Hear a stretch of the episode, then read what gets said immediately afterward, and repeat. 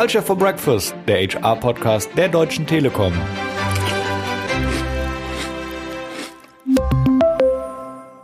Willkommen zum Culture for Breakfast, eurem HR-Podcast der Deutschen Telekom. Wir wollen heute hier genauer über das New Normal sprechen, also wie sich unser Arbeitsalltag in der Corona-Zeit verändert hat und auch vielleicht noch weiterhin verändert. Dafür ist Uli Klenke, Markenchef der Deutschen Telekom bei mir. Hi Uli. Hallo Dominik, guten Tag. Das Format heißt Culture for Breakfast. Wollen wir kurz bei der Frühstücksthematik bleiben. Hast du denn ein Lieblingsmüsli? Das habe ich. Das kann ich mir eigentlich nicht leisten, weil ich Intervall faste morgens, aber am Wochenende, wenn ich darf, wenn ich cheaten darf, dann nehme ich Lion. Das ist so babbersüß und so unglaublich lecker. Das habe ich noch nie gegessen, glaube ich. Ja, gibt es. Das gibt's als Riegel Ja. Hauptsächlich ja, an Autobahnraststätten gern genommen und eben auch als, als Müsli morgens. Ganz, ganz toll. Kann ich nur empfehlen. Cool. Und du bist bei der Telekom gestartet. Da fing Corona gerade so an, so ein bisschen. Hast du da schon geahnt, was das für Ausmaße nehmen wird und dass das eventuell deinen Jobstart in irgendeiner Form verändert oder war das ganz weit weg für dich noch? Nö. Ich bin hier nach Bonn gekommen. Es war Februar. Das Jahr war schon gut im Plan und ähm, ich habe den Staffelstab von meinem Vorgänger übernommen und dann habe ich munter losgelegt und habe tatsächlich in den ersten Tagen und Wochen habe ich versucht, möglichst viele Leute zu treffen. Es gab einige laufende Projekte und die bin ich direkt reingeworfen worden, mehr oder weniger, und es ging direkt los. Ich hatte da den Blick von außen schon auf die Telekom, habe ihn dann von innen gekriegt und bin hier sehr, sehr warmherzig aufgenommen worden, habe ganz viele Leute kennengelernt. Das war für mich eine super spannende Zeit. Und dann, als Corona aber ja dann doch wirklich dominierend wurde, wir wurden alle ins Homeoffice geschickt. Du hast sehr viele Kollegen dann nur übers Telefon, über eine WebEx, per Webcam kennengelernt. War das erstmal so ein Dämpfer für dich? Oder du hast auch mal gesagt, da gab's halt Elemente dran, die fand ich total geil. es gab viele Leute, die auf mich zugekommen sind und gesagt haben, Mensch, das fiel ja genau in die Corona-Zeit, es äh, war doch bestimmt wirklich schlimm für dich. Und ich sagte, nee, für mich hat diese erste Zusammenarbeit auch mit den deutschen Kollegen, mit den internationalen Kollegen, war davon geprägt, dass eigentlich alles nach vorne geworfen worden ist. Die Corona-Zeit hat für mich die politischen Mauern, die es da vielleicht gab, eingerissen und man hatte plötzlich einen freien Blick und hat sich täglich darüber unterhalten, wie kriegen wir jetzt bestmögliche Kundenperformance in den Markt? Wie kriegen wir es so hin, dass wir ähm, in einer Art und Weise kommunizieren, die den Kunden da abholt, wo er gerade ist, nämlich in dieser Krisensituation? Und wie schaffen wir es, dass wir uns als Marke an die Seite unserer Kunden stellen? Und das war die, die große Diskussion jeden Tag. Da war keine Zeit für Politik, keine Zeit für hintenrum, keine Zeit. Wir gucken uns erstmal den Klenke an und entscheiden dann, wie wir mit dem umgehen, ob wir ihn dann reinlassen oder draußen lassen. Diese Diskussion gab es gar nicht, sondern es gab nur nach vorne. Und der, da habe ich auch dieses, dieses Kollegium, das sich dann da digital gebildet hat, habe ich als super konstruktiv empfunden. Und wir sind da reingegangen, haben gemeinsam versucht, das Beste zu schaffen. Und das hat für mich viele Türen geöffnet, die ich anders erst vielleicht im Laufe der Zeit aufbekommen hätte. Du hast schon gerade gesagt, wir schauen uns den Klenke mal an. Also jetzt ob Corona oder nicht. Du wusstest, dass du in dieses riesen Magenta-Feld reingeworfen wirst. Kann man sich auf so eine Stelle überhaupt vorbereiten? Hattest du vorher irgendwie Gedanken? Wusstest du genau, was du machen möchtest? Oder dachtest du, ich schaue mir das jetzt an und bringe dann meine Würze rein, wenn ich hier alles durchblicke? Ja, du fliegst natürlich schon drumrum. Ja, du unterhältst dich mit Leuten, die hier schon mal gearbeitet haben, mit Agenturen, mit Medien, die einen Eindruck haben, ähm, mit Menschen, die äh, vermeintlich Stakeholder sind in irgendeiner Art und Weise. Da gibt's also vorher schon eine Vorbereitung. Und es war auch während des Bewerbungsprozesses oder des Auswahlprozesses habe ich mir tatsächlich auch schon profunde Gedanken gemacht über die Marken, über das Unternehmen. Und für mich war es interessant zu sehen dann, okay, hat die Realität tatsächlich so viel gemein mit dem Bild, das ich mir von außen gemacht habe? Das heißt, wie ist da eigentlich der Unterschied, wenn man sich von innen anguckt, wenn man es von, von außen anguckt? Und diesen Vergleich fahre ich immer noch übrigens.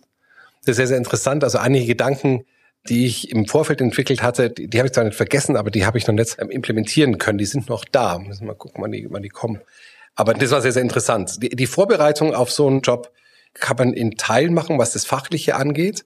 Was die Rolle als Führungskraft angeht, ist es natürlich wahnsinnig schwierig, sich darauf vorzubereiten, wer wird da einen jetzt erwarten, was sind es für Menschen, was haben die für eine Kultur, weil das wirst du dann erst im direkten ähm, Zusammenspiel kennenlernen. Wie war das für mich? Die haben es mir total leicht gemacht. Es war auch Karnevalszeit. Das heißt, da gab es sowieso viel Austausch. Ähm, die Rheinländerin und der Rheinländer an sich sind ja sehr äh, mitteilungsstark äh, und sehr umarmend, wenn man die kennenlernt. Das heißt, von daher Das war sehr, sehr freundlich und sehr, sehr, sehr, sehr intensiv. Ich habe mir natürlich vorher die Namenslisten geben lassen und mal geguckt, also quasi wie lang sind die Leute denn schon da.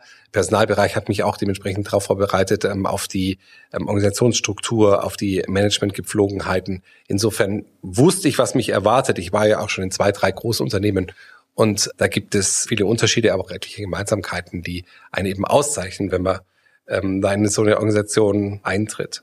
Insofern, ja, ich habe mich vorbereitet auf die fachlichen Themen, auf die Marke.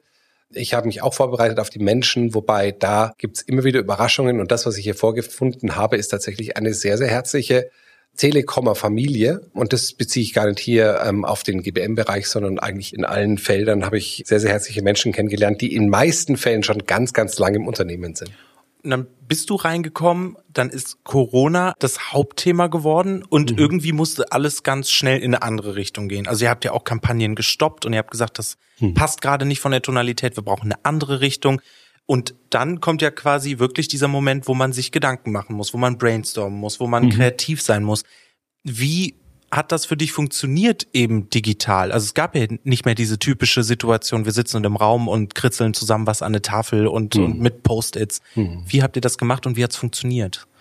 Hat mittelgut funktioniert. Es hat verschiedene Gründe. Gemeinsam ausdenken und zu Lösungen kommen ist das eine es funktioniert einfach besser, wenn man tatsächlich einen persönlichen Konnex hat und wenn man sich in einem Raum austauschen kann und wenn man direkt auf Vorschläge reagieren kann und vielleicht auch mal was vom Tisch wischen kann oder wenn es mehrere Kommunikationswege gibt, außer Audio und Video, wenn ich also mit Körpersprache arbeiten kann, wenn ich mit mit Karma im Raum arbeiten kann, dann ist es eine andere kreative Auseinandersetzung. Das hat gefehlt. Das heißt, ich genieße es durchaus hier jetzt in der aktuellen Zeit wieder im Büro zu sein und mich auszutauschen. Das war der eine Punkt. Das heißt, man hat gemerkt, dass man da limitiert ist. Limitiert in der Zusammenarbeitsmöglichkeit, aber auch limitiert, was die Inhalte angeht, weil wir waren alle in der gleichen Situation. Das war total eindimensional. Wenn man sich auch anguckt, wie haben unterschiedliche Marken auf Corona reagiert, die haben alle sehr, sehr ähnlich reagiert.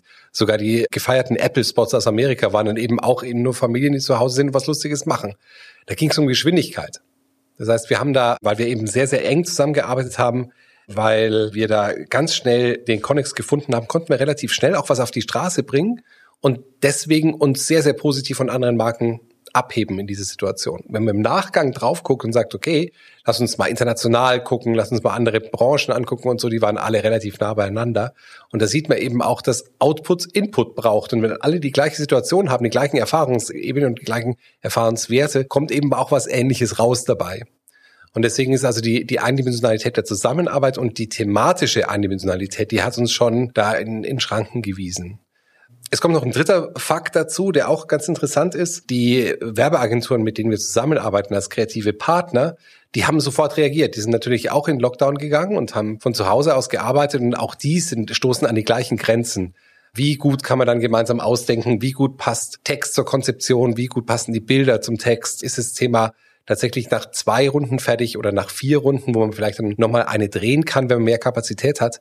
Und die internationalen Werbenetzwerke haben sich von ihren Freien relativ schnell getrennt und haben dann wirtschaftlich reagiert. Das heißt, du saßt dann auch mit einer dezimierten Mannschaft da die Kunden wollten natürlich agieren und du bist dann in eine relativ starre kapazitative Steuerung eingetreten. Da bist du darauf gestoßen in den Agenturen. Und umso schwerer war es, dann auch wirklich gute Alternativen zu haben, richtig gut abzuwägen. Und wenn man ganz ehrlich ist, dann haben uns aus dieser Umklammerung auch der wirtschaftlichen, der ökonomischen Problematik der Zusammenarbeit über die Netzwerke, über digital noch nicht ganz befreien können. Wir laufen da noch nicht ganz wieder rund. Die gesamte Werbewirtschaft wird zwar da langsam besser, aber es fällt uns immer noch schwer, gute Content zu produzieren, weil es eben die hygienischen Themen am Set gibt. Das weißt du selber am besten. Du bist ja auch ein heftiger Producer. Aber da sind wir doch eingeschränkt und es wird auch noch eine Zeit lang so bleiben, wie es aussieht. Ja. Es hat aber sich ja schon so ein bisschen was gedreht. Also man kann wieder ins Büro kommen. Wir sind nicht alle dauerhaft zu Hause.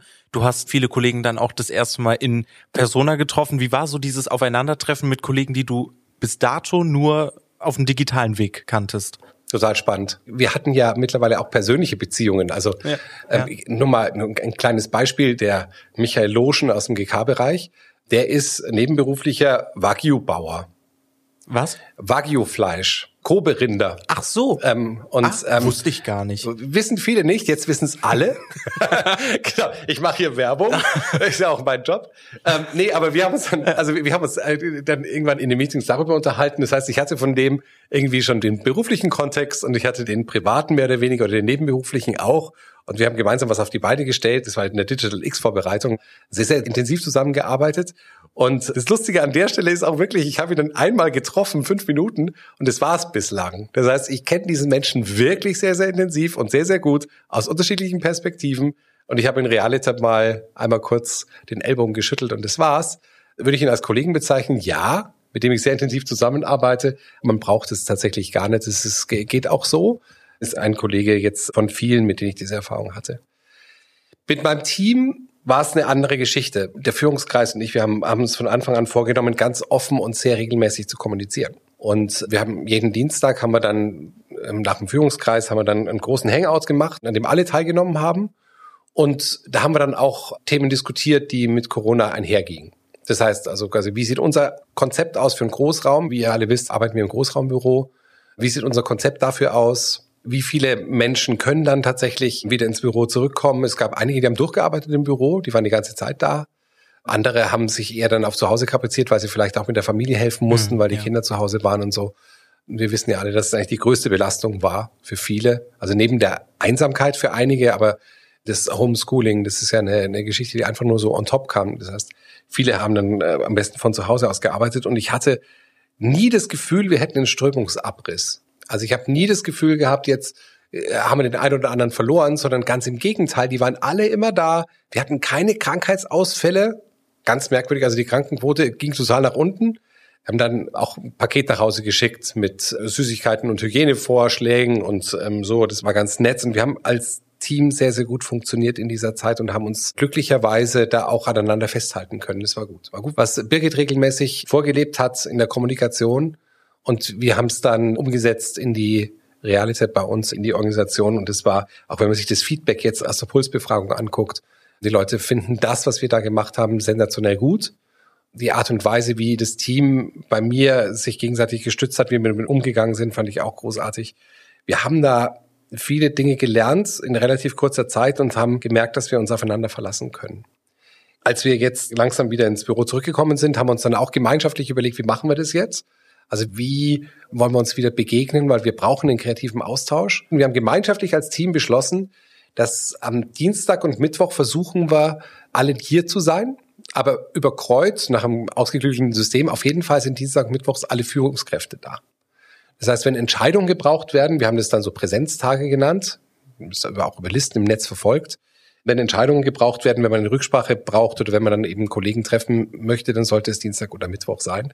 Zumindest haben wir sie mal da ins Auge gefasst und es hat eigentlich ganz, ganz gut funktioniert, muss man sagen.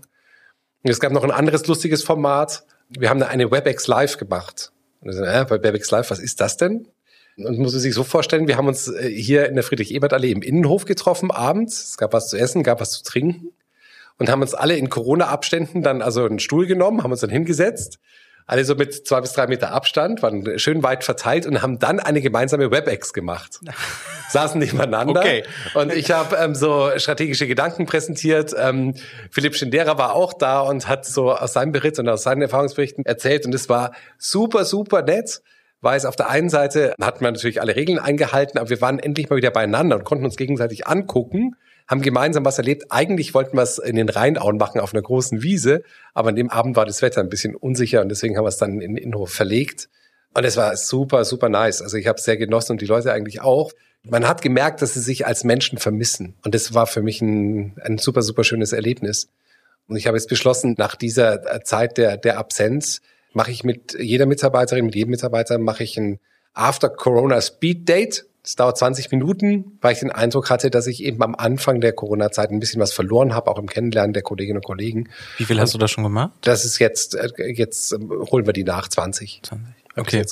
Und was, was schildern dir da die Leute so? Also wie, wie haben sie dann die Corona-Zeit empfunden, gerade dein Team, um dich, was um dich rum war? Die genießen es wieder zurück zu sein. Ja. In vielen Fällen. Ich merke, dass es für viele nicht einfach war. Also, mhm. dass da zusätzliche Belastungen auf einen zukommen, die man gemeinschaftlich als Team auch angehen kann. Das merkt man schon. Ich merke aber bei, bei allen, dass da ein Drang nach vorne da ist und dass es da ähm, viele Themen gibt, die ihnen im Kopf rumgehen und die sie auch mit mir diskutieren wollen. Und es ist äh, unglaublich unterschiedlich. Ich habe es freigestellt. Ich habe gesagt, jeder kann kommen mit was auch immer sie oder er möchte. Ich, ich erinnere mich und ich grüße, Shoutout an die eine Kollegin, die mir ein Gedicht vorgetragen hat. Ähm, Über welches Thema? Fand ich ganz großartig. Es war ein, ein Kindergedicht tatsächlich. Es ging um ähm, was ein Einschlafgedicht. Ich habe dann mit dem Panther gekontert, mit dem Limerick. Egal, da soll jetzt weit in die Tiefe gehen, aber das war sehr, sehr nett. Es gab Leute, die wollten mir ihre private und berufliche Seite zeigen und haben das auch offensiv mitgebracht, also quasi meine Private Side und meine Business Side. Das war total nett. Ich habe viel über, ähm, oh Gott, über europäische Länder gelernt. Wir haben einige Kollegen aus Osteuropa mit am Start. Und es war wirklich sehr, sehr bunt. Ich lerne mehr auch über das Unternehmen, weil die meisten erzählen mir ihren Werdegang und die Qualität der Telekom ist ja auch, dass die Menschen hier sehr, sehr lange bleiben und viel Erfahrung haben und über die unterschiedlichen Positionen auch Fachleute im, im Gebiet werden. Und die meisten, mit denen ich da zusammenarbeiten darf, haben eine fachliche Expertise, die wirklich einmalig ist, weil sie eben in den alten Organisationen gearbeitet haben und in Vorgängerorganisationen. Und das ähm, bringen die mit. Und für mich ist total interessant, dann meinen Blick von außen zu haben, aus Dienstleistungsmarke und aus Dienstleistungsmarketing da drauf zu gucken, mit meinen Erfahrungen aus der Autoindustrie oder von der Bahn oder wo auch immer her und da meine Meinung auch zu schärfen und mit denen gemeinsam was da vorne zu entwickeln, das ist super, super interessant. Und es wäre eine Schande, wenn man diese Erfahrungswerte nicht hören würde. Und neben den reizenden Menschen, die ich da kennenlernen darf, ist auch die Inhaltlichkeit sehr, sehr interessant für mich. Und du sagst schon, da steht auch offene Familie hinter. Wie war es denn für dich persönlich? Gab es schon mal eine Zeit im Job, wo du so viel auch daheim warst, wo quasi Familie so viel aufeinander war? Und wie, wie war das für dich? Möchtest du das eben auch mehr ermöglichen nach vorne hin, dass dieser Wert auch bleiben kann, nicht nur für dich, sondern auch für dein Team? Wie hast du das diese Zeit empfunden und was nimmst du daraus auch mit? Also meine Frau und ich, wir haben uns versucht, die Aufgabe der Kinderbetreuung zu Hause zu teilen. Und das ging so mittelmäßig gut. Ne? Also meine Frau arbeitet bei der Deutschen Bahn im Vorstandsbereich und es gab dann durchaus Situationen, wo wir Nase an Nase im Wohnzimmer diskutiert haben, was jetzt wichtiger wäre, die Bahn oder die Telekom. Ich habe natürlich gewonnen. Aber das waren ähm, Diskussionen, die wir durchaus ernst geführt haben. Also da gab es äh, Kollisionen, weil wir das beide gern machen, was wir tun und das auch sehr ernst nehmen. Und jetzt zum Schluss würde ich gerne nochmal drauf eingehen. Es hat sich außenrum viel verändert und es hat sich im Persönlichen viel geändert und das Team musste auf, auf ganz neue Weisen zusammenarbeiten. Aber was sich ja auch quasi ändert, ist äh, vielleicht der Weg, wie die Marke jetzt angegangen wird. Natürlich bringst du irgendwie so deinen eigenen Weg mit, wie du Sachen gestalten möchtest und äh, vielleicht kannst du da kurz einen Einblick zu geben, wo es hingehen soll. Ich glaube, bei dir wird es sehr viel über Marke emotionalisieren gehen. Das hat sich schon rauskristallisiert. Ja, es gibt für mich drei wesentliche Hierarchiestufen, was die Markenführung angeht. Für mich ist an eins unwiederbringlich das T. Das T steht für das ganze Unternehmen, das T steht für den Purpose, das T ähm, steht für unsere Qualität, das T steht für unsere Mitarbeiterinnen und Mitarbeiter in der Gesellschaft, für unsere Rolle in der Gesellschaft. Das ist das T. Das möchte ich auch nicht anfassen. Und ich bin mir da mit den meisten Markenführern in den Netcos auch einig, gerade mit den Amerikanern den Schulterschluss zu haben und zu sagen, jawohl, wir wollen das T ikonisieren und wir wollen massiv Emotionen ins Tee reinbringen. Das ist ähm, ganz wichtiger Punkt an Platz eins. Platz zwei ist Magenta auf der Produktebene. Magenta soll die Differenzierung auf der Produktebene sein. Ist auch gut so. Da gehört sie hin. Das ist der Spirit, mhm. in dem unsere Produkte entwickelt werden, für unsere Kunden funktionieren. Das ist die Magenta-Ebene. Und das dritte Element, das ist neu. Das ist die Teleneo. Das ist unsere neue Schrift, die vor allem auch am, am digitalen Touchpoint, wenn ich eben nicht mit Logo oder nicht mit Farbe unterwegs bin, den Unterschied machen soll. Kann man sich mal das A und das E angucken in der Teleneo. Das sind die interessanten Neuerungen. Und äh, wenn man also diese drei Elemente nimmt, dann ist es für mich so eine, eine ganz klare Hierarchieebene. Das ist der Punkt eins. Der Punkt zwei ist, wir haben ein neues Design.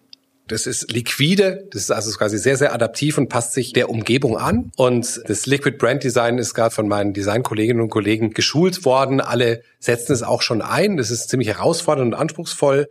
Aber das ist eine Geschichte, die uns in den nächsten Jahren sehr begleiten wird, dass wir diese neue Designrichtung, die ein Stück jugendlicher, ein Stück organischer und ein Stück aktiver ist als bisher, die uns begleiten wird in den nächsten Jahren. Also dieses neue Branddesign wird einen wesentlichen Punkt machen, auch für die Marke. Und wenn wir auf die Inhaltlichkeit gehen, dann ist es tatsächlich so, den Menschen in den Mittelpunkt zu stellen, sehr stark über die Emotionen zu kommen, die Emotionen der Verbindung. Und da sagen uns die Marktforscher, gibt es da Territorien, in denen wir arbeiten sollen, weil sie einen sehr, sehr positiven Impact auf die Marke haben. Das erste ist die Netzqualität, gerade dokumentiert durch viele 5G-Kampagnen in den Netcos. Da geht es darum, auf welche Art und Weise wir die Menschen miteinander verbinden, was sie davon haben und dass wir eben eine bessere Qualität liefern als unsere Wettbewerber im Markt. Das ist das Premium, das verteidigt auch Premiumpreise. Das heißt, wenn wir in Zukunft noch höhere Preise verlangen wollen, dann müssen wir es tatsächlich auch argumentieren über die bessere mhm. Verbindung zwischen den Menschen. Und das zweite Territorium, das da beschrieben ist, ist die Beziehungsqualität mit unseren Kunden, besteht aus der Kundenorientierung an sich, ob wir es tatsächlich auch ernst meinen mit dem Service für unsere Kunden, aus dem Produkt und aus dem Angebot. Das ist dieser Dreiklang und da kann man richtig schöne Markenstories draus machen. Es gibt einige richtig gute Beispiele. Die Kolleginnen und Kollegen in den USA haben das ziemlich gut gezeigt, wie man da eine Marke auch richtig ordentlich bewegen kann. Der Markenwertanstieg in den letzten Jahren ist auch hauptsächlich dadurch entstanden, dass sie eben den Job wirklich sehr, sehr gut gemacht haben. Die Markenstory sehr, sehr gut mit der Produktstory, mit der Angebotsstory, mit klaren Botschaften und auch mit einer Befreiung der Marke mehr oder weniger, also äh, mit einer Agilisierung der Marke zu verbinden.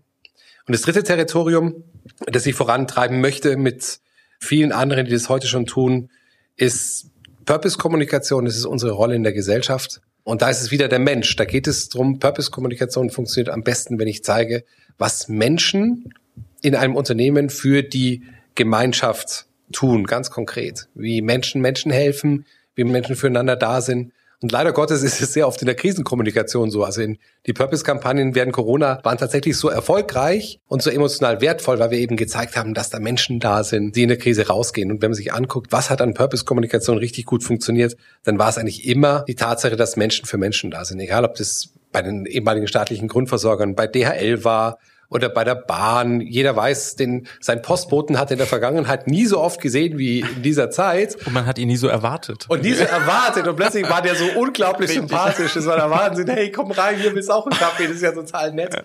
Und das ist Purpose-Kommunikation. Das heißt also quasi, unsere Rolle in der Gesellschaft können wir da richtig gut rausarbeiten. Ist im Hebel auf die positive Markenempfindung nicht ganz so groß wie die anderen beiden, weil die eben näher an unserem Geschäftskontext dran sind. Aber da haben wir auf jeden Fall einen richtig guten Impact, vor allem auch in Richtung Arbeitgebermarke, Employer Branding, ist es ein wichtiger Aspekt. Ja, auf jeden Fall. Und ich, so, ich könnte ich noch zwei Tage erzählen, aber ich glaube, dann genau. Nein, aber das ist ja, ähm, man konnte es ja auch sehen. Es hat funktioniert, die Kommunikation mhm. in der Corona-Zeit. Die Marke hat vor allen Dingen funktioniert ja. in der Corona-Zeit und dein Start hat halt auch super funktioniert in der Corona-Zeit. Andere hätten vielleicht in irgendeiner Form Panik bekommen. Du sagst aber auch, da gab es Elemente, die waren geil und ich habe meine Kollegen kennengelernt auf einem mhm. anderen Weg und auch selbst wenn ich sie nur fünf Minuten jetzt mal auf dem Flur gesehen habe, du hast da Connections gemacht. Also äh, Glückwunsch erstmal zu diesem gelungenen Start und äh, wir sind natürlich auch gespannt, wie es da weitergeht in der Marketingwelt, in der Brandwelt, was du mit der Marke vorhast. Danke mhm. erstmal, dass du dir die Zeit genommen hast. Ja, also vielen Dank an alle die, die mich hier im Unternehmen mit offenen Armen empfangen haben. Mhm. Die haben es mir so leicht gemacht tatsächlich. Die Arbeit, unsere gemeinsame Arbeit liegt vor uns, aber die Ausgangssituation ist, denke ich, hervorragend und man kann sich in diesem Unternehmen aufeinander verlassen. Und ich glaube, das ist eine der wesentlichen magischen Botschaften, die man auch nach außen tragen kann. Ja, habe ich Fehler gemacht in der letzten Zeit, auch am Anfang? Natürlich habe ich die gemacht. Natürlich habe ich mich vielleicht um den einen oder anderen nicht gut genug gekümmert oder habe mich nicht für alles gleich interessiert, weil man eben sehr stark fokussiert hat und auch in dieser Krisensituation. Letzter Punkt, findest du den Rheinländer auch ein bisschen komisch? Na, Nee. Ah, da ähm, braucht er zu lang für die Antwort. genau. Den Kölner finde ich ein bisschen komisch. Wirklich? Kann ich da nee, das muss ich ja sofort abweisen. Vielleicht kann ich da hingehen. Also ich finde den Bonner finde ich generell schon mal super. Es hat keinen tieferen Grund, dass ich nach Rheinland-Pfalz ziehe, sondern ähm, das war einfach nur, weil der Blick von dem Häuschen so schön war. Aber ansonsten finde ich den Rheinländer sehr, sehr weltoffen, sehr, sehr nett und sehr, sehr agil in der Zusammenarbeit. Von daher habe ich überhaupt nichts ja. auszusetzen. Und die werden auch mit jedem Kölsch noch agiler. Das ist das Tolle. Unglaublich also, agil. danke, Uli, dass du dir die Zeit genommen hast hier bei uns. Und ja, das war's auch schon für diese Folge. Wenn euch die Folge gefallen hat, dann klickt den Subscribe, den Abonnieren-Button und dann verpasst ihr keiner der Folgen. Danke fürs Zuhören. Ich danke. Culture for Breakfast, der HR-Podcast der Deutschen Telekom.